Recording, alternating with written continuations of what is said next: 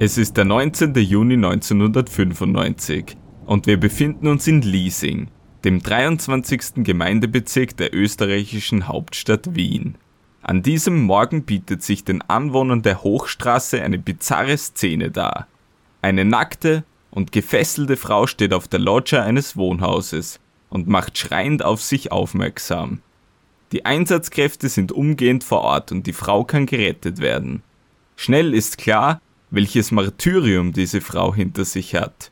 Sie wurde vom Hauseigentümer, einem Filmemacher, entführt und für Stunden im Haus festgehalten, wobei sie auch sexuell von diesem missbraucht wurde. Vom Täter fehlt aber jede Spur. Er hatte sich zuvor aufgemacht, um das Bankkonto und das Sparbuch seines Opfers zu plündern. Offensichtlich alarmiert vom großen Trubel vor seinem Haus, schafft er es nach seiner Rückkehr rechtzeitig unbemerkt zu fliehen. Die Ermittler wissen aber bald, dass diese Dame nicht das einzige Opfer des Mannes gewesen sein konnte, und sie sollte auch nicht das letzte bleiben. Denn auf der Flucht schlägt er erneut zu, doch er lässt das Opfer überraschenderweise frei. Zwei Frauen hatten dieses Privileg nämlich nicht.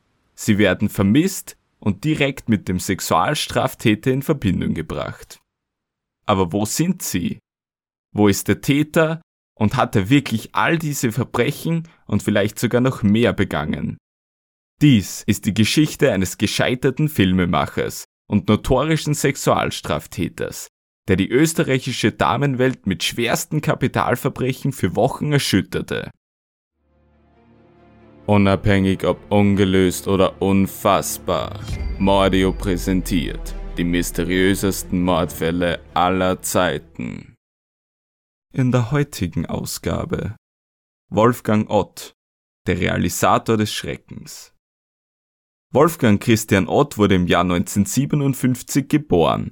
Weder sein Geburtstag, Geburtsort noch der Platz seines Heranwachsens sind der Öffentlichkeit bekannt. Generell ist über sein frühes Leben nicht viel überliefert worden. Bekannt ist aber, dass ein Heranreifen in einem funktionalen Elternhaus und das Ausleben einer unbeschwerten Kindheit für Wolfgang nicht möglich war. Er hatte es äußerst schwer. Beide Eltern waren strenggläubige Zeugen Jehovas und ließen ihn weder Liebe noch Zuwendung erfahren. Vielmehr erzogen sie ihn mit immenser Strenge. Bereits mit zehn Jahren wurde Ott erstmals verhaltensauffällig, als er ein anderes Kind mit einer Schnur würgte. Ein angeordneter Aufenthalt in einer Kinderpsychiatrie und in einem Heim führten aber zu keiner Besserung. Als 15-Jähriger überfiel er ein Mädchen. Ein eingeleitetes Verfahren wurde jedoch vorzeitig eingestellt. Ein Psychiater stellte bereits damals eine Sexualneurose bei Wolfgang Ott fest, deren Ursache er in der Erziehung der Eltern sah und er wies auch auf seine Gefährlichkeit hin. Ein Jahr später stand er mit 16 Jahren erstmals wegen diverser Körperverletzungs- und Sexualstraftaten sowie Erpressungsdelikten vor Gericht. Er kam aber mit einer bedingten Strafe auf Bewährung davon. Außerdem erhielt der Jugendliche einen Bewährungshelfer und eine Anweisung zur Sexualtherapie. Diese trat Wolfgang Ott aber nie an. Als Erwachsener besserte er sein Verhalten vorerst.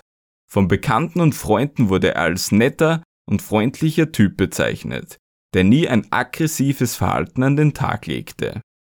Auch in seiner Berufung wurde er ziemlich erfolgreich. Er war ein aufstrebender Filmemacher. Unter anderem zählte eine Dokumentation über gebärende Wale an der Westküste Australiens zu seinen Werken. Ott war außerdem ein begeisterter Paddler, Taucher und Weltenbummler. Auf dem Schlauchboot erkundete er die Weiten Alaskas, während ihn seine Filmprojekte auch auf Borneo, die drittgrößte Insel der Welt sowie auf die Inseln der Malediven führten. Über sein Schaffen als Regisseur ist leider nicht viel mehr bekannt. Diese schien aber in den nächsten Jahren ins Stocken geraten zu sein. Oder er hatte sich bei Projekten übernommen. Jedenfalls saß er Mitte der 1990er bereits auf einem hohen Schuldenberg. Und auch ansonsten war es nicht sonderlich ruhig um den inzwischen Mitte 30-Jährigen. Ott geriet nämlich während dieser Zeit immer wieder in den Fokus der Ermittler, als Verdächtiger mehrerer Sexualstraftaten. Ihm konnte jedoch nie etwas nachgewiesen werden. Im Herbst 1994 wurde die 22-jährige Saskia K. im niederösterreichischen Perchtoldsdorf, einem Vorort von Wien, das Opfer einer versuchten Entführung. Ein Mann überfiel die Studentin auf offener Straße und stülpte ihr einen Sack über den Kopf, wurde aber mutmaßlich durch ihre lauten Hilfeschreie verschreckt, woraufhin er vom Tatort floh. Wolfgang Otts Fahrzeug war in der besagten Zeit in unmittelbarer Nähe zum Tatort abgestellt und als er Stunden später zu seinem Wagen zurückkehrte, wurde er festgenommen. Er wurde aufgrund seiner Vorgeschichte sofort als Hauptverdächtiger bestimmt, stritt beim Verhör jedoch alles ab. Saskia K. hatte ihren Täter auch anders als Wolfgang Ott bei seiner Festnahme bekleidet beschrieben. In seinem Wohnhaus im eineinhalb Kilometer entfernten Wien-Liesing stellte die Polizei jedoch verschwitzte Kleidung fest, woraufhin vermutet wurde, dass sich Ott dort umgezogen hatte, bevor er zu seinem Fahrzeug zurückkehrte. Es kam zu einer Gegenüberstellung des Opfers mit Wolfgang Ott. Bei der Frage, ob Saskia K. ihn als Täter identifizieren konnte, scheiden sich jedoch die Geister. Einmal soll sie ihn zweifellos als ihren Angreifer erkannt haben, laut einer anderen Quelle konnte sie ihn hingegen nicht zweifelsfrei als Täter identifizieren. Dennoch stand Ott im Frühjahr 1995 aufgrund dieser Tat vor Gericht, wurde aber aufgrund des Mangels an Beweisen freigesprochen. Die Familie des Opfers konnte diese Entscheidung nicht nachvollziehen, aber es war zwecklos. Ott blieb ein freier Mann. Nach diesem Freispruch startete Wolfgang Ott eine Serie an Angriffen gegen junge Frauen, denen er schwerste Straftaten antat. Damit sollte er Österreich für über einen Monat in Atem halten. Auf sein erstes nachgewiesenes Opfer traf er am 13. Mai 1995. An diesem Tag überraschte er eine 34-jährige Frau aus dem Hinterhalt, die gerade von einem Ausflug nach Wien in ihre Heimatgemeinde Purkersdorf im niederösterreichischen Bezirk St. Pölten-Land zurückkehrte. Er drängte die Frau auf den Rücksitz ihres eigenen Fahrzeugs und fesselte sie mit einer Strumpfhose. Diese ließ sich von Wolfgang Ott jedoch nicht die Stirn bieten und leistete Widerstand. Ott wendete sich erst von seinem Opfer ab und trat die Flucht an, als ein Anrainer den Überfall bemerkte. Das Opfer konnte sich später daran erinnern, dass der Täter weiße Samthandschuhe trug. Zwei Wochen später schlug Wolfgang Ott erneut zu. Am 30. Mai 1995 lauerte er der Bankangestellten Sonja Swetz aus Wien-Simmering vor deren Wohnhaus auf. Diese hatte zuvor einen Freund besucht und war im Anschluss noch mit einem Bekannten verabredet. Ott überwältigte die 23-jährige Frau auf offener Straße und zerrte sie unbemerkt in deren eigenes Fahrzeug. Er knebelte sie mit einem Tuch und fesselte sie mit Leukoplast. Anschließend steuerte er Svets Wagen zu seinem eigenen Wohnhaus in der Hochstraße im Wiener Gemeindebezirk Liesing. Wolfgang Ott fesselte Sonja darin und hielt sie vorerst dort fest, während er sich regelmäßig an ihr in sexueller Weise verging. Er nahm auch ihre Bankkarte an sich, erpresste den PIN-Code und behob in den nächsten Tagen zweimal Geld vom Konto seines Opfers. Außerdem nahm er Sonjas Wohnungsschlüssel an sich und betrat diese um alles von Wert aus dieser abzutransportieren, wie beispielsweise eine Stereoanlage und ein Fernsehgerät. Auch Sonjas Perserkatze samt Tragekorb und Futter nahm er mit, und er verbrachte alles in sein Haus.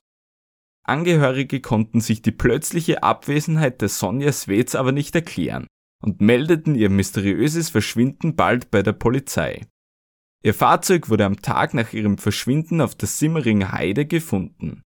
Darin befand sich Schmuck, der Sonja gehörte und außerdem konnten Haarbüschel festgestellt werden. Aufgrund der verschwundenen Gegenstände aus ihrer Wohnung und der ebenfalls abgängigen Katze ging die Polizei aber vorerst von einem freiwilligen Verschwinden Sonjas aus. Ein geschickter, wenn auch vielleicht unbedachter Schachzug Otts, der sich dadurch Zeit verschaffte. Nach drei Tagen in seiner Gewalt lud die nackte und gefesselte Sonja Svets in sein Fahrzeug und fuhr mit ihr an die Salze in die Steiermark. Dort verfrachtete der begeisterte Paddler die junge Frau auf ein Paddelboot und befestigte einen über 10 Kilogramm schweren Betonring an ihren Füßen. Dann bestieg er das Boot, löste die Leinen und fuhr mit ihr ein Stück auf den Fluss hinaus. Nach einiger Zeit stieß er sie bei lebendigem Leibe in die Salza und warf ihr den Betonring hinterher. Die bereits durch ihr tagelanges Martyrium geschwächte Sonja Svets hatte keinerlei Chance und starb eines grausamen Ertrinkungstodes. Noch in derselben Nacht wurde sein verdächtiges Verhalten von zwei Gendarmen des Postens Großreifling im steirischen Bezirk Liezen bemerkt und er wurde kontrolliert. Er war in der Finsternis im Taucheranzug und mit einer Leuchte auf dem Kopf befestigt in die Salza gestiegen. Ott erklärte dies den Beamten damit, dass er für seine Paddeltour am nächsten Morgen noch die Wasserverhältnisse prüfen wollte. Den Gendarmen kam diese Aussage aber wenig glaubwürdig vor, woraufhin sie seine Personalien aufnahmen. Es wurden aber keinerlei weitere Maßnahmen gesetzt und Ott kam mit seinem ersten Mord davon. Im Anschluss an diese grausame Tötung war er auch in den nächsten Tagen wiederholt in der malerisch schönen Gegend der steirisch-niederösterreichischen Kalkalpen entlang der Salza unterwegs, in der er Sonja Svets versenkt hatte. Die Salza ist ein Gebirgsfluss, der sich inmitten dieses beeindruckend schönen Naturparadieses schlängelt. Diese Region ist vor allem im Bereich der Obersteiermark äußerst dünn besiedelt. Der Hauptort des obersteirischen Salzertals, die Gemeinde Wildalpen, wies zu dieser Zeit gerade einmal 600 Einwohner auf. Im Sommer herrscht in den abgelegenen Dörfern an der Salzer jedoch reger Betrieb. Diese ist nämlich ein perfekt geeigneter, und unter Touristen dementsprechend wertgeschätzter Fluss für den Kajak- und Raftingsport. Der begeisterte Paddler und Taucher Wolfgang Ott bewunderte diese Region wie viele andere auch, und sein auffallendes Fahrzeug wurde in dieser Zeit mehrmals an verschiedenen Tagen gesehen. Dieses verwendete Gefährt war sein Firmenwagen, ein weißer Peugeot 504 Pickup mit Campingaufbau und der Aufschrift seiner Firma Austro TV.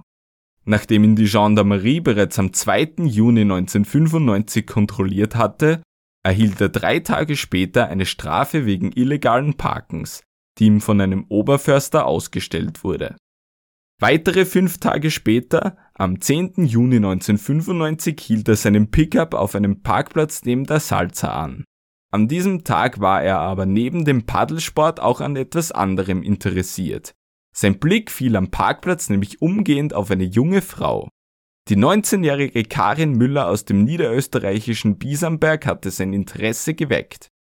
Die Matura, das österreichische Pendant zum deutschen Abitur, stand für die junge Frau vor der Tür. Dennoch hatte sie sich an diesem Tag mit ihrem Freund und einem Bekannten von Wien aus ins Wildalpener Salzertal aufgemacht. Sie hielten auf einem Parkplatz im Örtchen Fachwerk, das zur Gemeinde Wildalpen gehört und sich etwas weiter westlich davon befindet. Dort ist auch noch heute ein bei Wildwassersportlern beliebter Einstiegsplatz lokalisiert. Diesen nutzten auch die beiden jungen Männer, die Karin Müller begleitete. Sie hingegen nahm am Paddelausflug nicht teil und blieb lieber an Land. Ausgemacht war, dass sie zu einer vorab festgelegten, günstigen Ausstiegsstelle fahren hätte sollen, wo sie die Wartezeit auf die beiden Paddler mit dem Studium ihrer Matura-Unterlagen überbrücken wollte. Dieser Ausstiegspunkt lag rund 15 Meter vom Einstiegsort entfernt und war somit höchstwahrscheinlich beim Campingplatz Sarggraben in der Nähe des kleinen Örtchens Palfau lokalisiert. Dieser Ausstiegspunkt ist aber nur eine Mutmaßung meinerseits, da in keinen der mir bekannten Quellen die genaue Bezeichnung dieses Ortes erwähnt wird. Da der Campingplatz Sarggraben jedoch die einzige geeignete Ausstiegsstelle in 15 Kilometer Entfernung zum Parkplatz Fachwerk ist, gilt es als wahrscheinlich, dass Karin Müller diesen ansteuern wollte. Dort tauchte sie jedoch nicht auf. Sie war in der Zwischenzeit in Wolfgang Otts Gewalt geraten. Auf welchem der beiden Parkplätze sie in seine Hände geriet, ist ebenfalls nicht ganz klar. Auch was dieser, nachdem er sie entführt hatte, mit ihr anstellte, konnte ebenso nicht gänzlich geklärt werden. Klar ist, dass er sie jedenfalls mit einem Kajakgurt fesselte und anschließend mutmaßlich mit ihrem eigenen Büstenhalter strangulierte.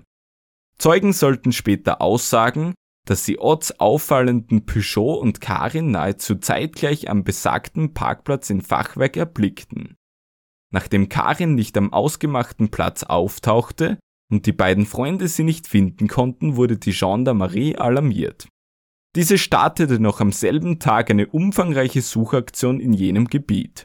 Ein Hubschrauber entdeckte schließlich das Fahrzeug Karins, einen roten Citroën, einsam und verlassen im Wald versteckt.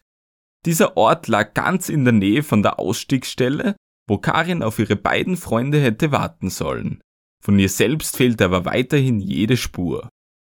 Nur vier Tage nach dem Mord an Karin Müller musste er wieder seine zwei Kernbedürfnisse stillen. Er brauchte Geld und Geschlechtsverkehr. In der Nacht zum 15. Juni 1995 lauerte er der 39-jährigen Hannelore F. im Wiener Gemeindebezirk Liesing auf. Diese hatte gerade ihr Fahrzeug in einen Parkplatz manövriert und war im Begriff auszusteigen, als sich Ott näherte und die überraschte Frau attackierte. Er griff sich die wehrlose Lenkerin, würgte und fesselte sie, bevor er sie auf die Rückbank verfrachtete. Dann lenkte er den Wagen zu seinem Haus in der Liesinger Hochstraße, wo er die Dame fesselte und missbrauchte. Am nächsten Morgen nahm er die Bankomatkarte sowie das Sparbuch seines Opfers an sich und erpresste den Code für die Karte sowie das Losungswort für das Sparbuch. Dann verließ er das Wohnhaus und fuhr mit der Bankkarte und dem Sparbuch im Gepäck zu einer Bank, um beides zu plündern. Währenddessen gelang es der nackten und gefesselten Hannelore F. sich auf die Lodger zu retten und dort auf sich aufmerksam zu machen. Binnen Minuten waren sämtliche Einsatzkräfte vor Ort.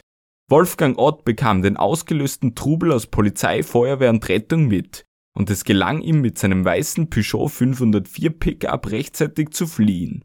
Eine sofortige Großfahndung nach dem Hausbesitzer Ott lief an. Die Polizei drehte das Wohnhaus währenddessen auf den Kopf und fand alsbald interessante Gegenstände darin. Diverse verschwundene Besitztümer wie die Stereoanlage oder das Fernsehgerät der offiziell abgängigen Sonja Swetz tauchten plötzlich in seinem Inventar auf. Auch ihre Hauskatze wurde später am Nachbargrundstück entdeckt, woraufhin die Ermittler rasch zur Erkenntnis gelangten, dass Wolfgang Ott mit dem vermissten Fall Sonja Swetz etwas zu tun haben musste. Ein Querverweis zu Karin Müller konnte auch gefunden werden auch wenn die Indizienlage dünner war als bei Sonja Swetz. Man wusste immerhin, dass Wolfgang Ott ein begeisterter Paddler war und sich immer wieder in der malerisch schönen Natur der steirisch-niederösterreichischen Kalkalpen entlang der Salza aufgehalten hatte, um dort seinem Hobby nachzugehen. Zwei Tage später war Ott dann am Morgen des 18. Juni 1995 in Steinbach am Attersee im oberösterreichischen Bezirk Vöcklerbruck zugegen. Dort schwang er sich auf sein Fahrrad und wurde auf eine junge Frau aufmerksam, die ihn im Bereich eines Parkplatzes überholt hatte. Tatsächlich bog die Frau auch auf diesen ab, wollte die 23-jährige Gerda T. aus Altmünster im oberösterreichischen Bezirk Gmunden durch eine Bergwanderung im Hochleckengebiet unternehmen. Als die kaufmännische Angestellte ihr Fahrzeug verlassen hatte und bereit war, ihre Tour anzutreten, war Ott bereits hinter ihr. Er verfiel bei dieser Tat in seinen üblichen Modus operandi. Ott überwältigte die junge Frau, würgte, fesselte und knebelte die wehrlose Frau und verfrachtete sie irgendwie in den niedrig voluminösen Kofferraum ihres eigenen Fahrzeugs. Danach fuhr er mit seinem Opfer fast einen ganzen Tag lang quer durch die österreichische Republik. Insgesamt 600 Kilometer lang war die Reise, und während dieser durfte Gerda T. nur zweimal aussteigen, um sich zu erleichtern. Die Fahrt verschlug Ott mit seinem Entführungsopfer dabei auch wieder ins obersteirische Salzertal, wo er bereits Karin Müller entführt und ermordet sowie Sonja Swetz in der Salzer versenkt hatte. Diese Gegend dürfte ihn nahezu magisch angezogen haben. Ott behob auch bei dieser Tat wieder Geld vom Bankkonto seines Opfers und verging sich auch wieder sexuell an ihm. Trotz ihres stundenlangen Martyriums und ihrer Todesangst gelang es der jungen Gerda T. unglaublicherweise ein Vertrauen zum gefährlichen Sexualstraftäter Wolfgang Ott aufzubauen. Schließlich konnte sie ihn davon überzeugen, dass der Geschlechtsverkehr mit Ott ein solch einschneidendes, positives Erlebnis für sie war, dass sie ihn wiedersehen wollte. Dies war natürlich reiner Schwachsinn, aber es war eine meisterliche Notlüge, denn Ott glaubte ihr und ließ sie deshalb nach über 18 Stunden in seiner Gewalt entweder an einem Ufer an der Salza oder wieder am Attersee frei. Die Quellen sind sich auch hierbei nicht einig. Gerda T. stand jedoch trotz ihres unfassbaren Mutes unter Schock so dass sie sich erst einen halben Tag später ihrem Vater anvertrauen konnte.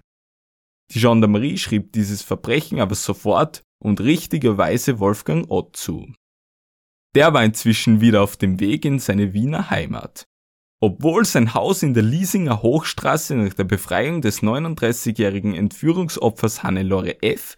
und der umfangreichen Fahndung nach seiner Person eigentlich in ständigem Fokus war, gelang es Wolfgang Ott am selben Tag dieses mitten in der Nacht unbemerkt zu betreten. Er musste den Weg über die Hintertür antreten, da an der Eingangstüre die Schlösser getauscht worden waren. Ott schnappte sich Kleidung sowie Geld und verschwand wieder. Es war eine enorme Peinlichkeit für die Ermittlungsbehörden, doch man war stets nah dran an ihm. Wolfgang Ott bewältigte auf seiner Flucht große Distanzen, auf der Halbinsel Istrien, die in Teilen zu Slowenien und in anderen Teilen zu Kroatien gehört, versuchte er Geld zu beheben. Dies misslang ihm jedoch, da seine Kreditkarte eingezogen wurde. Auch in Kärnten und der Steiermark wurde er von Zeugen beobachtet, die ihre Sichtungen auch meldeten. Zu guter Letzt fand sich Wolfgang Ott wieder am Attersee in Oberösterreich ein wo am 20. Juni 1995 auf einem Campingplatz in Steinbach am Attersee sein Peugeot 504 Pickup mit Campingaufbau gefunden wurde. Dies geriet jedoch durch ein internes Leck an die Öffentlichkeit und wurde noch am selben Tag in den 16 Uhr Nachrichten gesendet. Etwa eine Stunde nach der Ausstrahlung der Nachrichten wurde eine Motorradstreife auf einen verdächtigen Fahrradfahrer aufmerksam. Wolfgang Ott versuchte sich noch vergebens als deutscher Tourist auszugeben. Es scheiterte jedoch an den Schauspielkünsten, denn sein Wiener Dialekt verriet ihn. Die Beamten fanden bei einer Durchsuchungsmaßnahme in seiner Jacke außerdem einen auf ihn ausgestellten Ausweis und Sparbücher. Ott ließ sich widerstandslos festnehmen und gestand noch vor Ort die Entführung der 23-jährigen Gerda T. aus dem oberösterreichischen Altmünster bei Gmunden. Beamte stellten bei seiner Festnahme außerdem eine Garotte in seiner Hosentasche sicher. Die Garotte ist ein Mordwerkzeug, das aus einem kurzen Metalldraht besteht, der an beiden Enden mit Griffen versehen ist, die zumeist aus Holz gemacht sind. Dieses Instrument wird hauptsächlich verwendet, um das Opfer von hinten zu erdrosseln, indem der Draht über den Kopf des Opfers geschwungen wird und anschließend nach hinten gezogen wird um mit dem Draht die Luftröhre des Opfers am Hals abzuschneiden. Bei den Verhören zeigte sich Ott wenig kooperativ. Bereits am Festnahmeort hatte er die jüngste Entführung der 23-jährigen Oberösterreicherin gestanden und über ein Geständnis im Fall der 39 Jahre alten Wienerin kam er ohnehin nicht herum, wurde diese doch in seinem eigenen Wohnhaus aufgefunden. Diese Tat räumte er auf der Fahrt nach Wien für die Verbringung in Untersuchungshaft ein. Dort versuchte sich Ott zwei Tage nach der Festnahme in der Zelle das Leben zu nehmen. Er schnitt ein Leintuch in Streifen und knotete daraus eine Schlinge. Dieser Suizidversuch mittels Erhängen scheiterte jedoch, da der Knoten sich löste. Anschließend wurde er weinend in seiner Zelle aufgefunden. Er zeigte sich bei den Befragungen stets aktiv und gesprächig, wenn es um ihn selbst ging. Schwenkten die Ermittler den Fokus jedoch auf seine Opfer über, badete er in Selbstmitleid und stellte sich als Opfer der Umstände dar. Er gab immer nur jene Taten zu, die ihm ohnehin nachgewiesen werden konnten. Die Polizei stellte in Otts Wohnhaus in der Hochstraße auch jene Samthandschuhe fest, die er bei seinem ersten Überfall der Serie getragen hatte, womit ihm auch diese Tat zugeschrieben werden konnte. Von den erdrückenden Beweisen überwältigt, gestand Ott auch schließlich diesen Überfall. Als bei den Verhören die abgängige Sonja Swetz ins Spiel gebracht wurde, deren Habseligkeiten in seinem Haus aufgefunden worden waren, räumte er auch deren Entführung ein. Er gab an, sie drei Tage lang in seiner Gefangenschaft gehalten zu haben, doch mit einem Mord an Swetz wollte er partout nichts zu tun haben. Nach diesen drei Tagen hatte er sie nämlich laut eigener Aussage auf einem autobahnnahen Parkplatz an einen Baum gefesselt und dort ihrem eigenen Schicksal überlassen. Die Angaben zur Lokalisation dieses Parkplatzes unterscheiden sich wieder, wenn man verschiedene Quellen ansieht. Er lag entweder in Böheimkirchen im niederösterreichischen Mostviertel oder im St. Pöltner Vorort Pressbaum. Diese Fesselung an dem Baum soll beabsichtigt leicht zu lösen gewesen sein. Anschließend wies er Sonja Svets an, zuerst bis 1000 zu zählen und erst dann sich selbst zu befreien. Diese Version glaubte ihm aber niemand, war diese beschriebene Stelle doch zu gut einsehbar, und außerdem war sie dort auch von keinem Menschen gefunden worden. Jedenfalls war sie nie wieder aufgetaucht. Sonja wurde klarerweise als tot angenommen. Es gab jedoch keinen Hinweis auf einen etwaigen Ablageort der Leiche. Da aber Karin Müller im obersteirischen Salzertal verschwunden war und sich die 23-jährige Gerda T. daran erinnern konnte, mit Ott in dieser Gegend gewesen zu sein, starteten die Ermittler ihre Suchaktion in diesem Gebiet. Diese Handlung endete zwar nicht in der Entdeckung ihres toten Körpers, dennoch konnte in der Nähe von Palfau im steirischen Bezirk Liezen ihre Handtasche aufgefunden werden. Am 26. Juni 1995 tauchte Sonjas Körper dann doch noch auf. Er wurde an einem Treibgutrechen beim Kraftwerk Großreifling-Krippau im Bezirk Liezen in der Steiermark entdeckt und geborgen. Die Tote wies massive Verletzungen im Gesicht und Würgemale auf. Sie war nackt und ihre Füße waren mit blauem Textilband gefesselt. Als Ott mit den neuen Erkenntnissen konfrontiert wurde, änderte er seine Tatgeschichte ab. Er gab nun an, dass er Sonja Svets gefesselt auf einen Paddelausflug mitgenommen hatte und ihm diese dann unglücklich aus dem Boot fiel. Ende Juni gestand er den Mord an Sonja dann auf skurrile Weise. Er gab zu Protokoll, dass die Idee zur Paddeltour auf der Salza ohnehin die Idee von Sonja Svets gewesen war. Ihn hatte dann die Unfähigkeit seines Opfers, sich nach der tagelangen Gefangenschaft aus ihren Fesseln befreien zu können, so überrascht, dass er den Betonring eigenmächtig ins Wasser stieß, woraufhin Sonja von diesem mit in die Salza gerissen wurde. Diese Aussage war für die Ermittler natürlich vollkommen unglaubwürdig und eigentlich eine weitere Verhöhnung des Opfers seitens des Wolfgang Otz. Aber immerhin hatten sie nun ihr Mordgeständnis. Und am 14. Juli 1995 sollte Wolfgang Ott dann vor den Ermittlern und der versammelten Presse in einem Lokal Augenschein vor Ort an der Salza die Tat nachstellen. Als Opfer Sonja Svets stellte sich eine Kriminalbeamtin zur Verfügung. Ott durfte natürlich aus Sicherheitsgründen nicht den Täter spielen. Er dirigierte die Darsteller lediglich von einer Brücke aus, während seine Rolle von einem Ortsansässigen übernommen wurde. Als Resultat dieses Tages wurde lediglich erhoben, dass Otts Darstellungen der Geschehnisse nicht so eingetreten haben konnten, wie er auch an jenem Tag angab. Während die Ermittlungen im Fall Sonja Swetz auf die Zielgerade einbogen, waren jene im vermissten Fall Karin Müller gerade erst in der Aufwärmphase. Die Maturantin galt weiterhin als verschollen. In Otts Peugeot 504 Pickup fand die Spurensicherung jedoch an einem Spanngurt zwei blonde Haare, die der als vermisst geltenden Karin Müller zugeordnet werden konnten. Damit wussten die Ermittler nun, dass auch Karin in Otts Gefangenschaft geraten war. Suchaktionen in der Gegend rund um den Verschwindeort und den Fundort der Leiche von Sonja kamen aber zu keinem Ergebnis.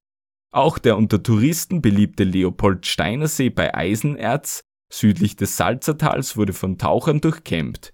Da Zeugen angaben, Ott in dieser Zeit rund um das Verschwinden der Karin Müller dort gesehen zu haben. Wie im Salzertal blieb aber auch diese Suchaktion ohne Ergebnis. Für eine Anklage wegen Mordes an Karin Müller reichten die sichergestellten Haare als einzige Spur aber nicht aus. Im Herbst 1996 begann dann der Prozess gegen Wolfgang Ott wegen des Mordes an Sonja Swetz und der Entführung sowie Vergewaltigung in zwei weiteren Fällen. Bevor die Gerichtsverhandlung startete, versuchte er angeblich einen jungen Juristen zu überreden, ihm eine Dosis Gift ins Gefängnis zu schmuggeln. Dieser lehnte jedoch ab und Ott saß zum Prozessauftakt am 30. September 1996 quieklebendig auf dem Anklagesessel im Wiener Landesgericht. Sachverständige kamen dabei zum Schluss, dass Ott bei den Taten zwar hochgradig abnorm handelte, aber erklärten ihn dabei als voll zurechnungsfähig. Am 3. Oktober 1996 wurde er einstimmig wegen Mordes, Freiheitsentzugs und Vergewaltigung zu lebenslanger Haft verurteilt, die er in einer Anstalt für geistig abnorme Rechtsbrecher absitzen hätte sollen.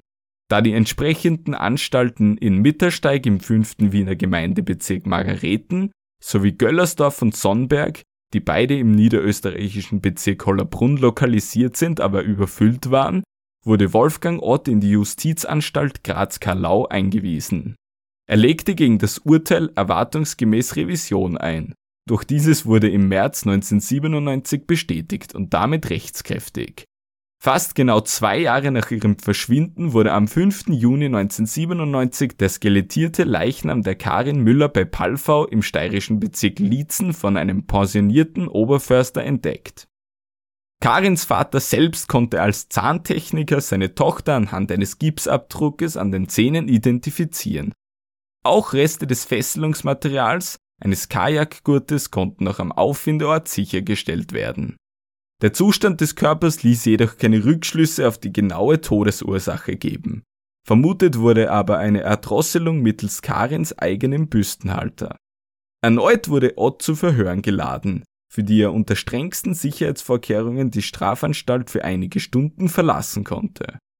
Es meldete sich auch eine Zeugin, die im selben Tauchclub wie Ott war, die Interessantes aussagte. Sie gab zu Protokoll, dass er am Tag des Verschwindens der Karin Müller allein im Salzergebiet in der Region um die Dörfer Palfa und Großreifling raften gewesen war. Dies ergänzte sich zu den Aussagen von Zeugen, die Otts auffälliges Campingfahrzeug gesehen haben wollten. Ott musste deshalb zwangsläufig einräumen, zu jener Zeit in der Nähe des letzten bekannten Aufenthaltsortes der Karin Müller paddeln gewesen zu sein.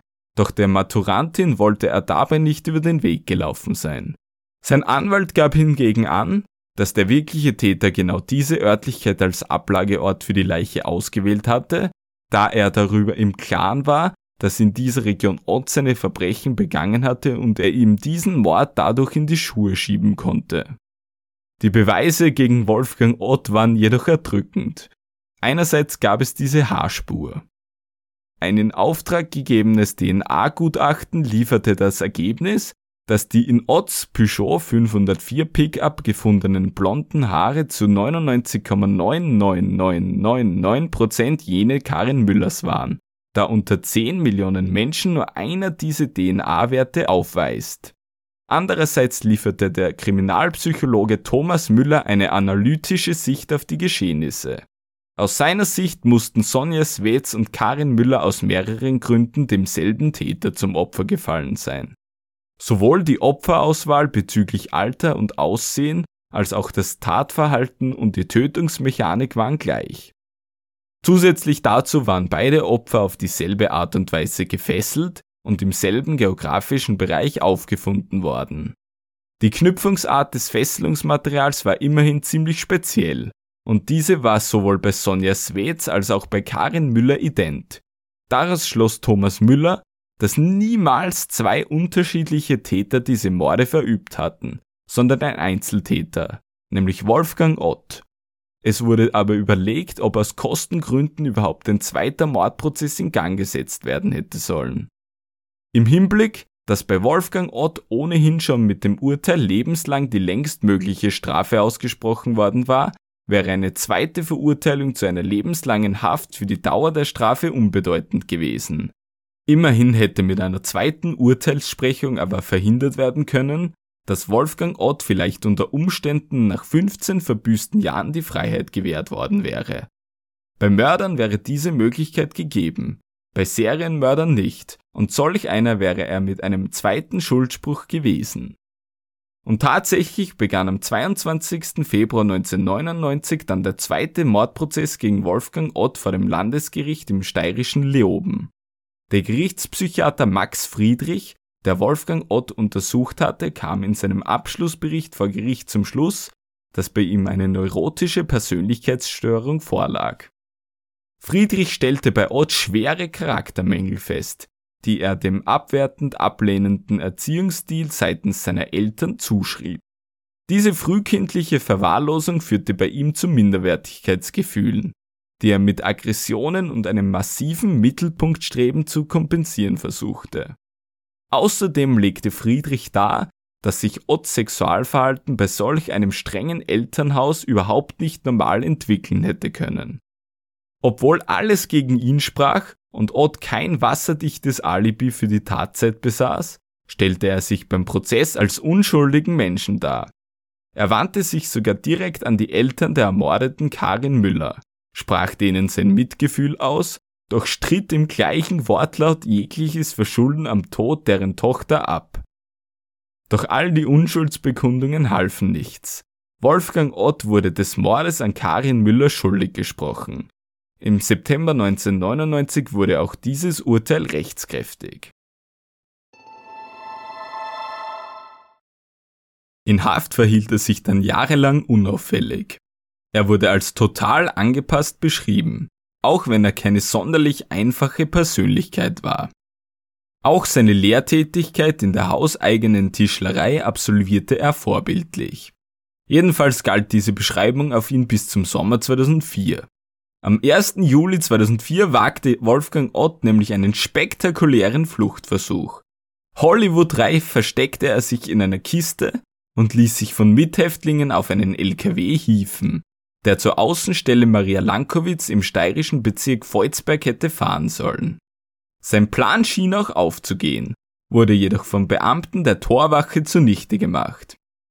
Diese führten nämlich an der Sicherheitsschleuse eine routinemäßige Kontrolle des LKWs und seiner Fuhr durch.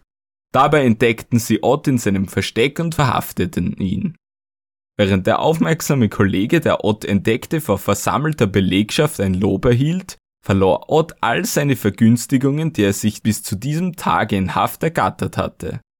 Er wurde aus seinem Posten als Lehrling in der Tischlerei abgezogen und erhielt eine sogenannte Rückstufung in der internen Sicherheitseinteilung.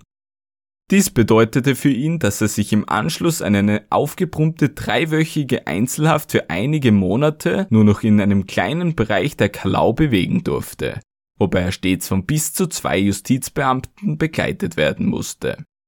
Als Sicherheitsmaßnahme wurde außerdem festgehalten, dass sich Ott überhaupt nie mehr ohne Begleitung in Form von Wachepersonal außerhalb seiner Zelle aufhalten durfte. Um dann Nachahmer zu vermeiden, wurde schließlich im Schleusenbereich der Kalau ein Pulsfrequenzmessgerät installiert. In den nächsten Jahren erkrankte Ott dann an Krebs und irgendwann wurde er in die Justizanstalt Stein im niederösterreichischen Krems verlegt. Am 24. April 2017 wurde er nach einem Medikamentenmissbrauch in seiner dortigen Zelle aufgefunden und unter höchsten Sicherheitsvorkehrungen mit dem Notarztwagen auf die Intensivstation des Kremser Krankenhauses gebracht. Er hatte sich rund 20 Schmerzpflaster auf seinen Körper geklebt. Im Hospital stabilisierte sich sein Zustand jedoch schnell wieder und bereits drei Tage später wurde er wieder nach Stein zurücküberstellt. Aus Sicherheitsgründen ist derzeit nicht bekannt, in welcher Haftanstalt Wolfgang Ott derzeit untergebracht ist. Wolfgang Ott ist mit zwei getrennt voneinander begangenen Morden per Definition als Serienmörder einzuordnen. Innerhalb von wenigen Wochen entführte und missbrauchte er vier Frauen, von denen er zwei auf grausame Weise das Leben nahm. Zuvor hatte er bereits einen nachgewiesenen Entführungsversuch begangen. Bei einem weiteren war er mangels an Beweisen freigesprochen worden. Nachdem Otts Terrorisierungen gegen die Damenwelt innerhalb kürzester Zeit vonstatten gingen, wurde fleißig darüber spekuliert, ob Ott nicht für weitere vergangene Morde in Frage kommen würde. Als allererstes wurde dabei stets der mysteriöse Todesfall der Helga Fassold genannt. Die 34-jährige Hausfrau verschwand am 29. Mai 1995 unter ungeklärten Umständen mutmaßlich nach einem Ehestreit. Dies war einen Tag, bevor Wolfgang Ott Sonja Swetz entführte und am 23. Juni 1995 wurde Helga Fasolds toter Körper in der Nähe des Fundortes der Leichen von Sonja und Karin Müller aus einem Gewässer geborgen. Welches Gewässer dieses aber war, ist nicht bekannt. Generell weiß man über diesen Fall nicht sonderlich viel, außer dass die zeitliche und geografische Nähe sofort für eine weitere Tat des Wolfgang Otz sprach. Laut mehreren Quellen ist die genaue Todesursache der Helga Versold bis heute nicht geklärt worden. So soll auch nicht klar sein, ob die Frau durch Suizid oder Fremdverschulden starb. Gemeinhin wird aber anscheinend eher ein Freitod angenommen. Ott konnte mit dem Verbrechen sowieso nicht in Verbindung gebracht werden. Wolfgang Otts Präsenz in unmittelbarer Nähe zu den Geschehnissen eines der spektakulärsten und spannendsten Mordfälle der österreichischen Kriminalgeschichte ließ ihn auch damit in Verbindung bringen. Berichte, er habe sich in der fraglichen Zeit des Mordes an der 17-jährigen Bürokauffrau Martina Posch im November 1986 im oberösterreichischen Vöcklerbruck in der Region aufgehalten, erreichten die Öffentlichkeit und wurden in den Medien breitgetreten. Der Mordfall war zu dieser Zeit bereits seit zehn Jahren ungelöst und wurde auch in der siebten Ausgabe dieses Podcasts intensiv beleuchtet. Aufmerksame Zuhörer werden nun aber bereits wissen, dass Ott auch in diesem Fall nichts nachgewiesen werden konnte. Ott leugnete mit diesem Verbrechen etwas zu tun zu haben, und auch verschiedene Experten glauben nicht an eine Täterschaft Otts. Eine männliche DNA-Mischspur die unter einer Fingerkuppe Martinas im Jahr 2013 extrahiert werden konnte, wurde mit diversen Verdächtigen verglichen und in die polizeiliche DNA-Datenbank eingespeist. Deshalb kann gesagt werden, dass Ott so mit Sicherheit als Täter ausgeschlossen werden konnte, denn die gefundene DNA wurde sicher mit jener Wolfgang Otts verglichen, und der Fall gilt auch bis zum heutigen Tage als ungelöst. Das war die Geschichte von Wolfgang Ott, dem Realisator des Schreckens. Ich hoffe, es hat euch gefallen. Wenn ja, würde ich mich sehr über eine positive Bewertung in der Podcast-Anwendung eurer Wahl freuen. Empfehlt dieses Machwerk auch gern euren Freunden und werft gern einen Blick auf meinen Instagram-Account. Der Username ist @mordiocrime. Die entsprechenden Links dazu könnt ihr aber auch der Beschreibung entnehmen. Dort könnt ihr auch gern Verbesserungsvorschläge hinterlassen und euer Feedback würde diesem Projekt sehr weiterhelfen. Als ein in geografischer Nähe zu den damaligen Tatorten ansässiger stellt der Fall Wolfgang Ott für mich selbst natürlich schon immer eine gewisse Faszination dar. Ein Vorteil in meiner Recherche war, dass die Person Ott in der Vergangenheit von mehreren Journalisten und Autoren in deren Sammelwerken zu österreichischen Kriminalfällen verewigt wurde. Auch die Leitquelle dieser Ausgabe ist ein solches Buch, es trägt den Namen Mord, die spektakulärsten Mordfälle Österreichs, Psychogramme, Bilder und Berichte und wurde von den beiden Journalisten Andreas und Regina Zeppelzauer im Jahr 2005 publiziert. Darin bieten sich dem Leser diverse, umfangreich beschriebene und aufsehenerregende Tötungsdelikte sowie Mörder, die die Alpenrepublik nachhaltig erschütterten. Damit ist es eine absolute Leseempfehlung für all diejenigen, die an wahren Verbrechen aus Österreich interessiert sind.